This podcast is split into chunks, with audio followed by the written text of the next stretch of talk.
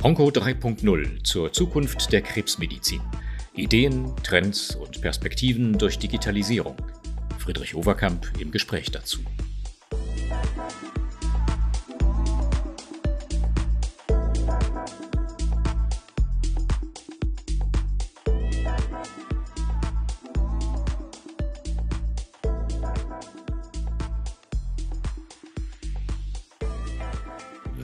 Man, wie ich heute Morgen merkt, dass äh, man etwas Kratzen im Hals hat und die Nase zu ist, dann fragt man sich, soll man tatsächlich einen Podcast aufnehmen? Aber ich habe mich heute Morgen gefragt, ich frage einfach mal ChatGPT, was ich machen soll und habe mich dann angemeldet unter chatopenai.com und habe äh, dieses Softwareprogramm gefragt, was soll ich denn jetzt machen? Ich habe Schnupfen, bin ein bisschen erkältet, möchte aber einen Podcast aufnehmen. Dann hat in Sekundenschnelle dieser Algorithmus geantwortet.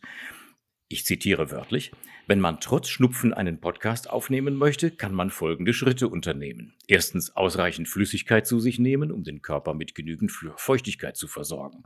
Zweitens die Nase regelmäßig mit Kochsalzlösung oder Nasenspray reinigen um das Atmen zu erleichtern. Drittens, Halsbonbons oder Tee mit Honig trinken, um den Hals zu beruhigen. Viertens, vor der Aufnahme kann man ein abschwellendes Nasenspray anwenden, habe ich gemacht, oder ätherische Öle einatmen, um die Atemwege zu öffnen. Fünftens, während der Aufnahme kann man immer wieder kurze Pausen einlegen, um sich zu erholen.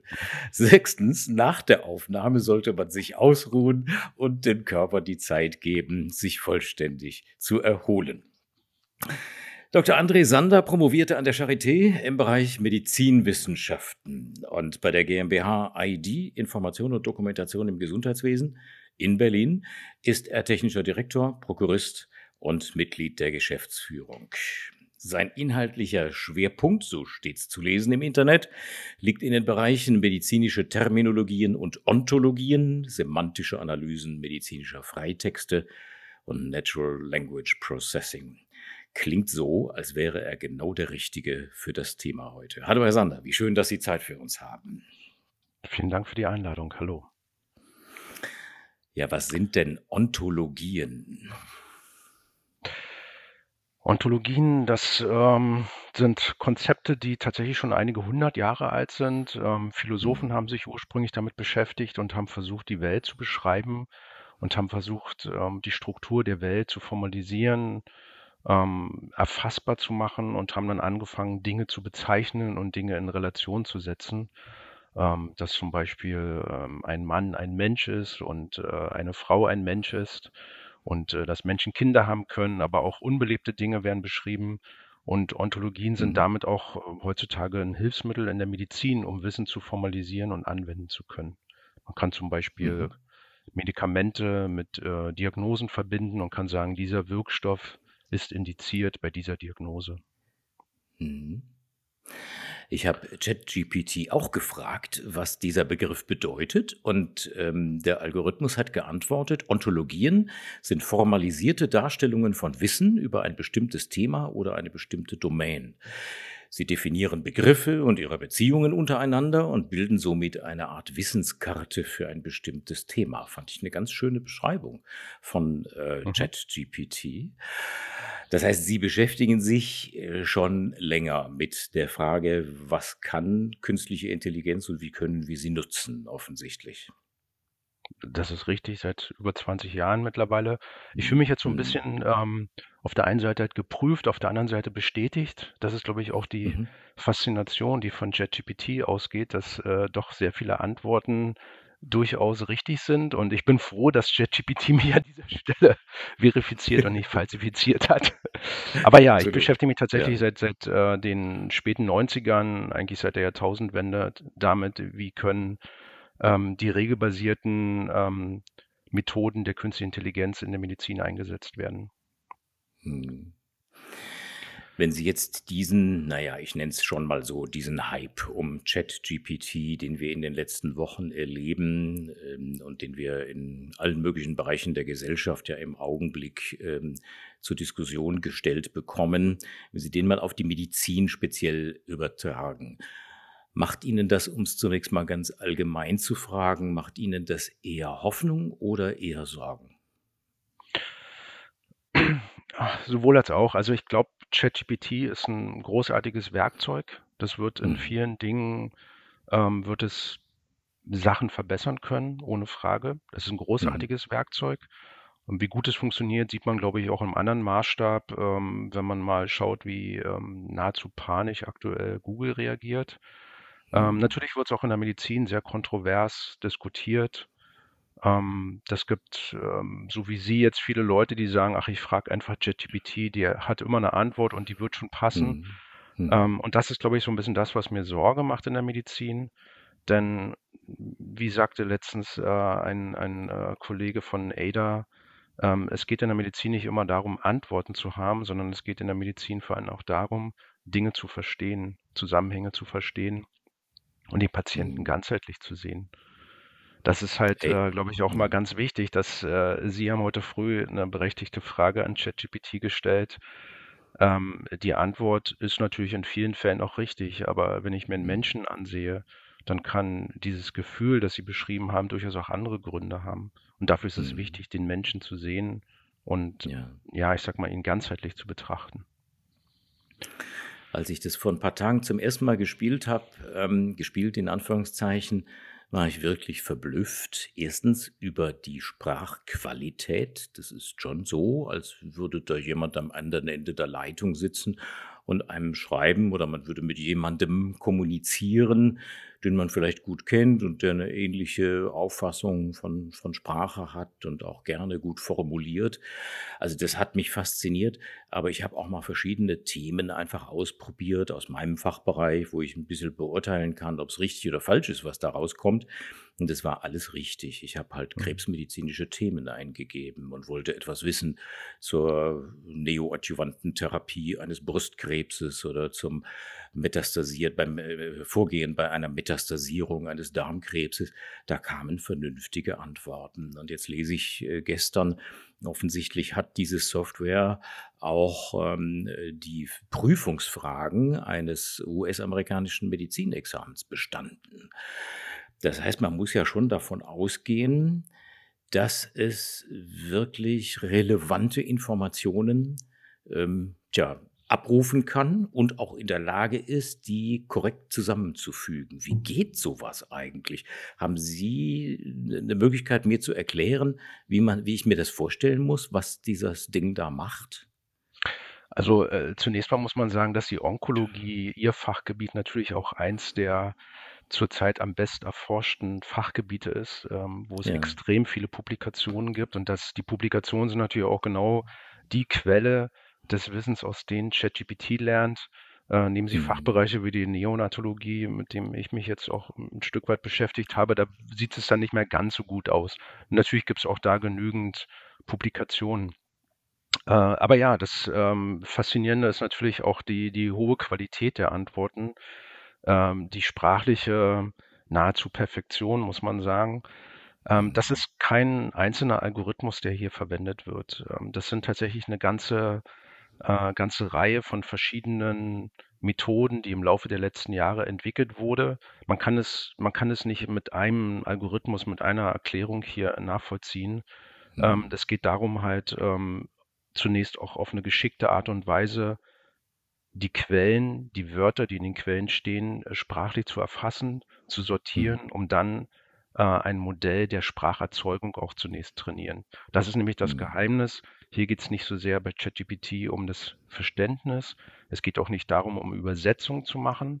Da gibt es auch Mhm. bestimmte ähm, Transformer-Technologien, sondern hier geht es vor allem auch um Sprachgenerierung. Wie bringe ich einer Mhm. Maschine bei, passende Wörter zu erzeugen? Und ähm, ich sag mal, vielleicht so ein, ein Kern ist halt, äh, dass man versucht halt, dieses ganze große ähm, Konstrukt eines Freitextes, einer Phrase, die ich äh, als Antwort oft bekomme, runterzubrechen auf, auf kleinere Elemente.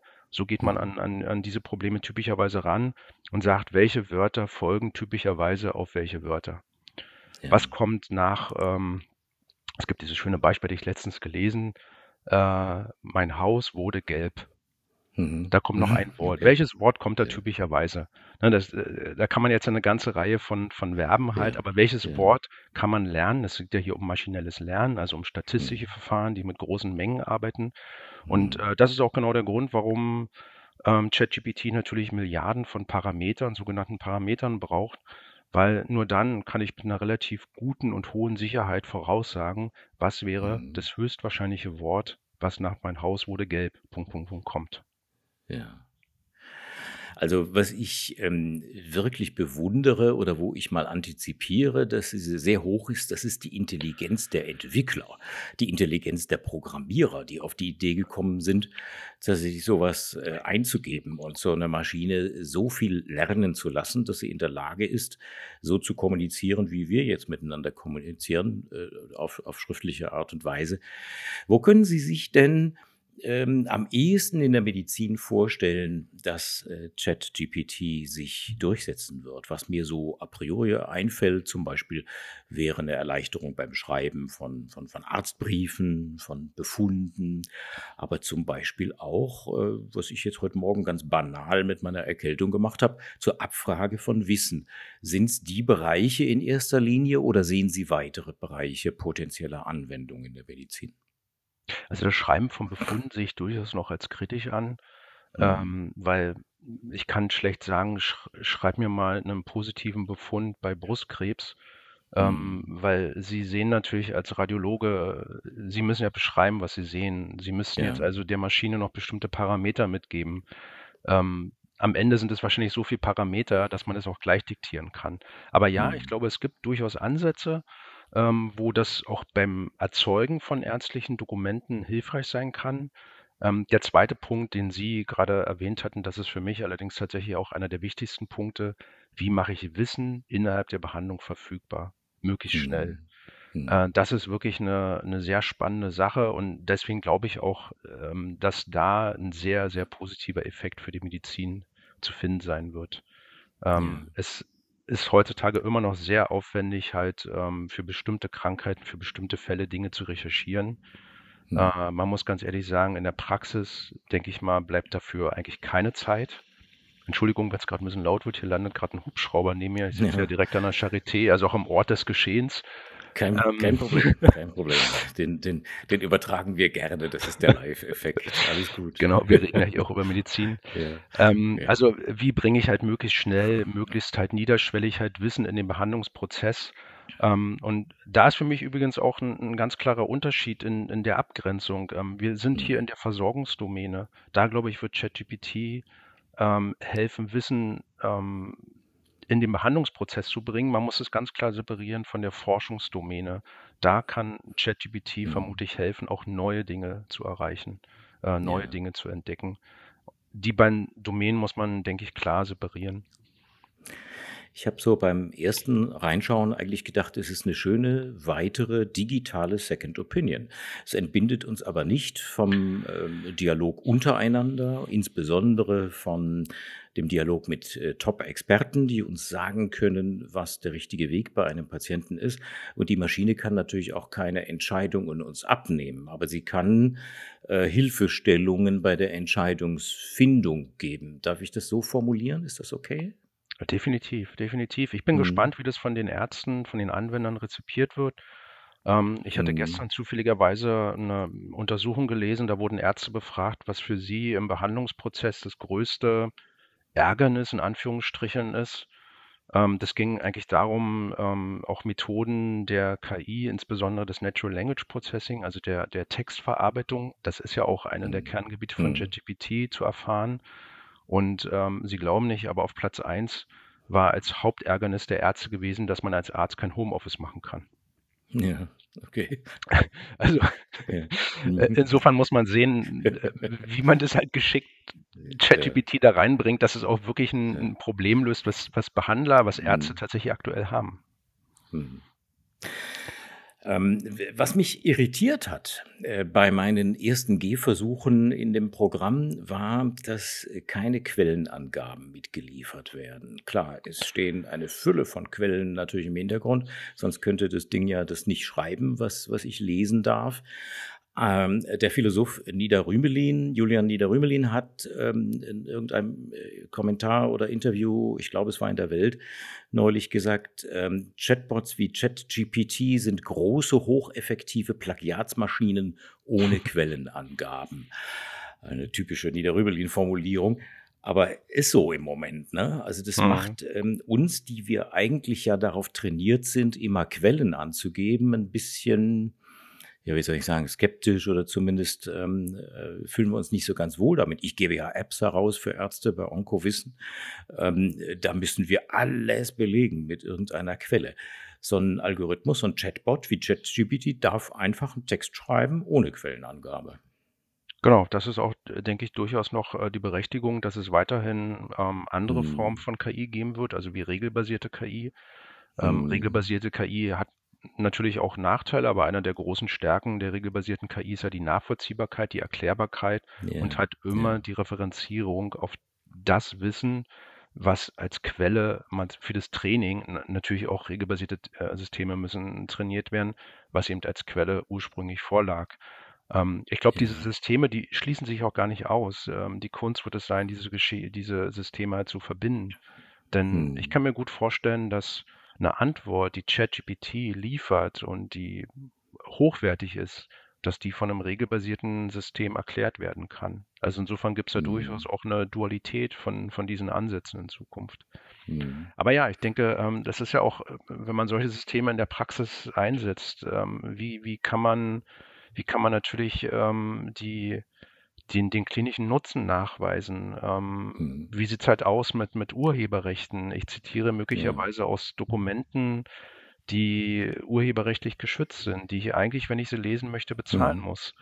Ähm, hat die ChatGPT jetzt irgendwie gelesen oder nicht? Ich glaube, da kommen noch sehr viele Fragen auf uns zu. Mich erinnert es so ein bisschen an das autonome Fahren, äh, ja, äh, wo es ja, ja, sehr lange ähm, ethische und äh, gesellschaftliche Diskussionen darum gab, wie sieht es aus mit Haftungsfragen, wenn zum Beispiel ein mhm. Unfall nicht vermeidbar ist?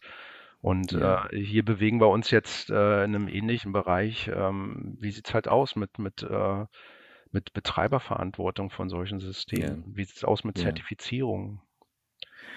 Gibt jetzt schon die ersten Juristen, die ja auch zumindest einen Finger gehoben haben. Äh, zum Beispiel Rechtsanwalt Sebastian Vorberg aus Hamburg, Fachanwalt für Medizinrecht. Der hat einen offenen Brief geschrieben an das BfArM, an das Bundesinstitut für Arzneimittel und Medizinprodukte. Überschrift dieses offenen Briefes ist, die Software ChatGPT ist ein Medizinprodukt.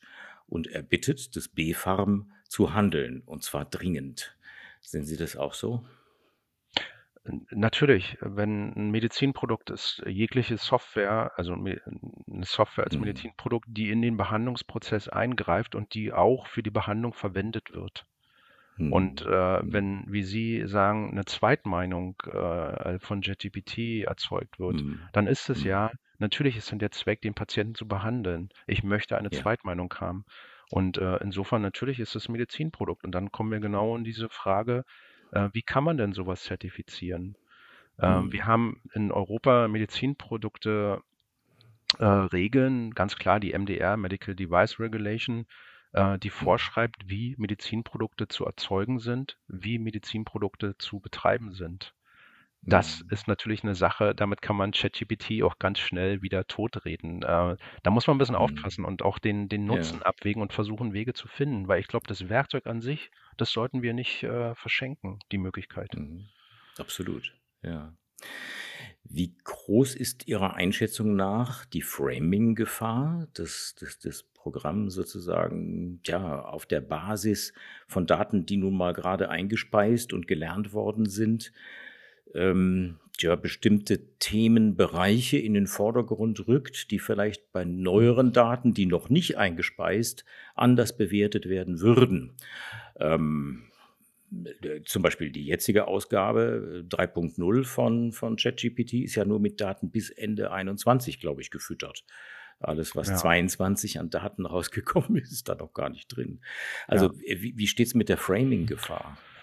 Naja, natürlich, ich denke, also es gibt auch da Ansätze. Also man muss sagen, die großen Probleme beim, beim Machine Learning sind ja zum einen halt natürlich das äh, sogenannte selektive Vergessen. Also wie hm. kann ich halt Fehler, die da reingekommen sind, ähm, korrigieren, ohne dass ich jetzt das komplette Modell neu lerne. Die Medizin Mhm. entwickelt sich extrem schnell weiter. Äh, Medikamente werden vom Markt genommen. Das muss man ja berücksichtigen. Also ich möchte jetzt keine Maschine haben, die nach einem Contergan-Skandal noch äh, Thalidomid empfiehlt. Ähm, Okay, das ist jetzt zugegebenermaßen ein sehr altes Beispiel, aber es gibt ja auch aktuell immer wieder Medikamente, gerade Mhm. Schmerzmittel in den letzten Jahren, wo viele, viele vom Markt genommen wurden. Das muss man der Maschine beibringen. Je größer diese Modelle werden, desto schwerer wird es halt jedes Mal einen Neustart zu machen. Ich kann nicht immer äh, jahrelang warten oder äh, riesengroße Rechnerfarmen betreiben, wenn sich ein Faktum ändert. Das ist die eine Gefahr, natürlich, klar. Äh, das andere ähm, ist mir jetzt gerade entfallen, fällt mir bestimmt gleich wieder ein. Ja. Ach, das eine ist natürlich, dass man auch äh, sehr seltene Dinge, ähm, dass die halt untergehen in der Masse. Das muss Ja. man ganz klar sagen. Ja. Das, das passiert Mhm. halt schon. Ähm, ja, Also was auf jeden Fall toll ist, ist, dass die Medizin jetzt zum ersten Mal bei einem, bei einem Hype oder bei, bei, bei der Weiterentwicklung eines solchen Algorithmus ähm, ernsthaft dabei ist, davon profitieren zu können. Aber die Ärzte geben dadurch ja keine Verantwortung ab, sondern äh, die Verantwortung liegt nach wie vor bei den behandelnden und verordnenden Ärzten. Das wird ihnen nur leichter gemacht. Ich glaube, so kann man es sehen. Ne? so kann man es sehen. Mir ist auch Mhm. zwischenzeitlich das zweite Problem eingefallen, das ist mit die Erklärbarkeit. Hatten wir heute ja auch schon mehrfach. Ja, ähm, ja, ja. dass die Informationen ähm, schlecht rückvollziehbar sind. Auch dafür gibt es mittlerweile Ansätze, um auch zum Beispiel Mhm. Deep Learning Mhm. Netzwerke erklärbar zu machen, um die Aktivierungsmatrix zu visualisieren, nachvollziehen zu können. Ja. Ähm, aber natürlich, klar, das ist halt auch genau der Grund, warum natürlich ein Arzt nie die Verantwortung los wird. Weil Hm. die Schlussfolgerung, die Erklärung, warum ein bestimmtes Ergebnis bei einem bestimmten Patienten zustande gekommen ist, die wird selbst ein erklärbarer Algorithmus dem Arzt nicht abnehmen können. Und das führt mich Mhm. auch ein bisschen zum Anfang, was ich sagte. Es ist ja auch wichtig, wen sieht man vor sich als, als Arzt? Wie sieht der Patient aus? Ähm, Ja. hat er Lust, gesund zu werden? Also selbst solche Dinge Mhm. spielen ja eine Rolle. Ne? Also in welcher generellen Verfassung ist er? Dafür muss man ja einen Menschen auch ins Mhm. Gesicht sehen. Das wird eine Maschine schwerlich können. Genau. Ja, genau. Also dieser ganze Bereich der Empathie, das ist etwas, was so ein Algorithmus äh, nicht äh, abdecken kann. Und das wird die typisch menschliche Eigenschaft bleiben. Ähm, und bisher muss man ja auch ganz klar sagen, das Ding gibt Antworten auf Fragen auf der Basis dessen, was es gelernt hat. Aber ein Denken darüber hinaus, sozusagen neue Antworten zu geben, ohne dass eine Frage gestellt worden ist, äh, das ist noch nicht möglich. Ne? Das ist aktuell noch nicht möglich. Ähm, Intuition ähm, ist zum Beispiel so eine Sache, die Kreativität, die Maschinen im Moment noch ziemlich fehlen.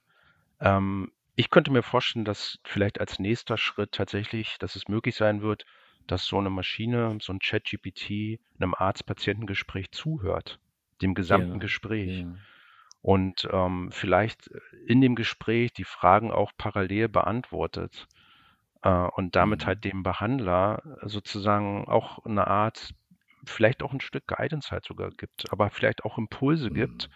worüber man noch nachdenken könnte. Ne, dass, dass es wie so ein, wie so ein Skript, wie so ein Teleprompter irgendwie mitläuft. Sowas könnte Ja. ich mir vorstellen. Äh, Das wäre dann tatsächlich ja schon der nächste Schritt in, in, in Sachen Verständnis. Aber eine Mhm. Maschine Kreativität, Intuition beizubringen, ähm, dass ähm, die Maschine kann halt beantworten, was sie weiß Mhm. und ähm, wenn dann Fakten dazukommen, die einfach nicht mehr in dieses gelernte Modell passen, dann geben die Maschinen auch relativ schnell auf, beziehungsweise dann besteht die Gefahr, dass halt wirklich sehr falsche Antworten entstehen. Ja. Man kennt es ja auch Als aus ich, den, ja. äh, ja, Mhm. also man kennt es aus den Verkehrsschilderkennungen, ne? dass man auf ein Stoppschild halt Mhm. einen kleinen Aufkleber Mhm. raufmacht, eine Banane oder so, und dann wird das Stoppschild nicht mehr als Stoppschild erkannt, sondern als äh, Tempo 100 Limit. Und das ist ja Ja. durchaus schon am anderen Ende des Spektrums jeweils. Absolut, ja. Also als ich vor ein paar Tagen zum ersten Mal mich da eingeloggt habe, war ich, wie gesagt, ähm, zunächst begeistert und auch fasziniert von der Sprache, dann von den Inhalten und dann fielen mir sofort zwei ähm, ja, Objekte ein oder Subjekte, wie soll ich das sagen, aus der, aus der Science-Fiction-Welt. Äh, ich weiß nicht, ob Sie sich an Commander Data erinnern vom Raumschiff mhm. Enterprise mhm. oder vielleicht noch passender zu dem heutigen Thema an den Holodoc von Raumschiff Voyager. Beides aus der Star Trek-Serie. Ähm, das war mein erster Reflex, dass ich dachte, jetzt sind wir eigentlich auf dem Weg. Jetzt müsste man nur so eine Hülle erfinden, ähm, dass so ein Roboter auch wirklich sprechen kann. Aber ah, das Programm ist eigentlich jetzt ja da. Oder sehe ich das noch ein bisschen übertrieben? Ja, also ich kann mich auch sehr gut an Data erinnern, natürlich. Ähm, mhm. mhm. Also ich glaube, dafür ist es noch äh, zu früh. Data ist ja im Prinzip eine komplette Simulation einer menschlichen Intelligenz. Ähm, wir reden ja. oft einmal von künstlicher Intelligenz. Ähm, man sollte vielleicht auch ein bisschen dazu übergehen und von einer maschinellen Intelligenz äh, zu reden. Äh, eine maschinelle Intelligenz wird nie eine menschliche Intelligenz sein. Die wird immer ein bisschen anders sein. Wir versuchen mhm. uns bestimmten Aspekten zu nähern. Ähm, die Mustererkennung, die wir als Menschen ähm, im Laufe der Evolution perfektioniert haben, die kann eine Maschine mittlerweile sehr gut nachbilden. Das sieht man ja mhm. in, in bildgebenden Verfahren. Also einen Tumor zu erkennen, das kann eine Maschine mittlerweile fast besser als ein, als ein äh, Radiologe. Ähm, mhm. Selbst Muster in der Stimme zu erkennen. Es gibt äh, diese schönen äh, Apps, die Depressionen in einem Patienten-Arzt-Gespräch erkennen. Ähm, das sind ja mhm. reine Muster. Das, ähm, glaube ich, hat man mittlerweile sehr gut geschafft mit ChatGPT ist man jetzt in dem Bereich gelangt, wo man halt die Spracherzeugung, die Sprachgenerierung sehr gut perfektioniert hat. Aber in diese Bereiche der Kreativität und der Intuition sind wir aktuell noch nie wirklich vorgestoßen. Das ist wirklich noch Science Fiction und ähm, Mutmaßung anzustellen, ähm, etwas zu beschreiben, was wir vorher noch nie gesehen haben. Das gelingt uns Menschen immer sehr gut. Ja. Das ist, glaube ich, auch evolutionär genau. bedingt, vermutlich. Äh, das ist, das ist nicht die Domäne von Maschinen aktuell. Ja. Sehr schön. Was glauben Sie, ähm, äh, letzte Frage, wie wird sich äh, ChatGPT in der Medizin in Deutschland um, äh, durchsetzen und wie schnell wird das gehen? Glauben Sie, es wird viel Widerstand geben? Skepsis ähm, oder glauben Sie, das wird tatsächlich eine Revolution werden in den nächsten zwei, drei Jahren? Ähm, da Sie mich direkt nach der Medizin auch in Deutschland gefragt haben, ich glaube, das wird keine ja. Revolution werden. Es wird viel Skepsis geben, es wird viel Ängste geben, mhm. ähm, es wird ja. durchaus auch Existenzängste geben. Ähm, das Problem ist natürlich auch, dass in der, in der, Auf, in der breiten Öffentlichkeit ChatGPT äh, so ein bisschen als äh, der Problemlöser für alles äh, mhm. kommuniziert wird. Ähm, ich glaube, wir müssen zunächst begreifen, wofür ChatGPT eigentlich gut ist, wo es uns helfen kann. Und dann müssen wir das Werkzeug als solches auch akzeptieren. Ähm, das wird mhm. eben viele Widerstände geben. Ich würde sagen, meine Prognose ist, dass es nicht in den nächsten fünf Jahren für einen großen Wandel in der Medizin sorgen wird. Weiter wage ich mich mhm. tatsächlich nicht vorauszublicken, denn ähm, vor JetGPT ist nach JetGPT oder umgedreht. Ähm, jetzt ist Version 3.0, es gibt Ankündigungen für 4.0, es gibt weitere Formen, die man da, weitere Subalgorithmen, die man da integrieren kann.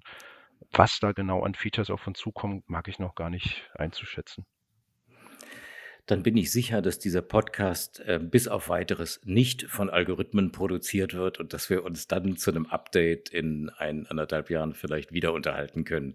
Herr Sander, ich danke Ihnen ganz herzlich für heute. Und äh, meine Damen und Herren, das war Dr. André Sander aus Berlin und vielen Dank fürs Zuhören und bis die Tage. Ciao, ciao. Tschüss, Herr Sander. Tschüss, Dankeschön.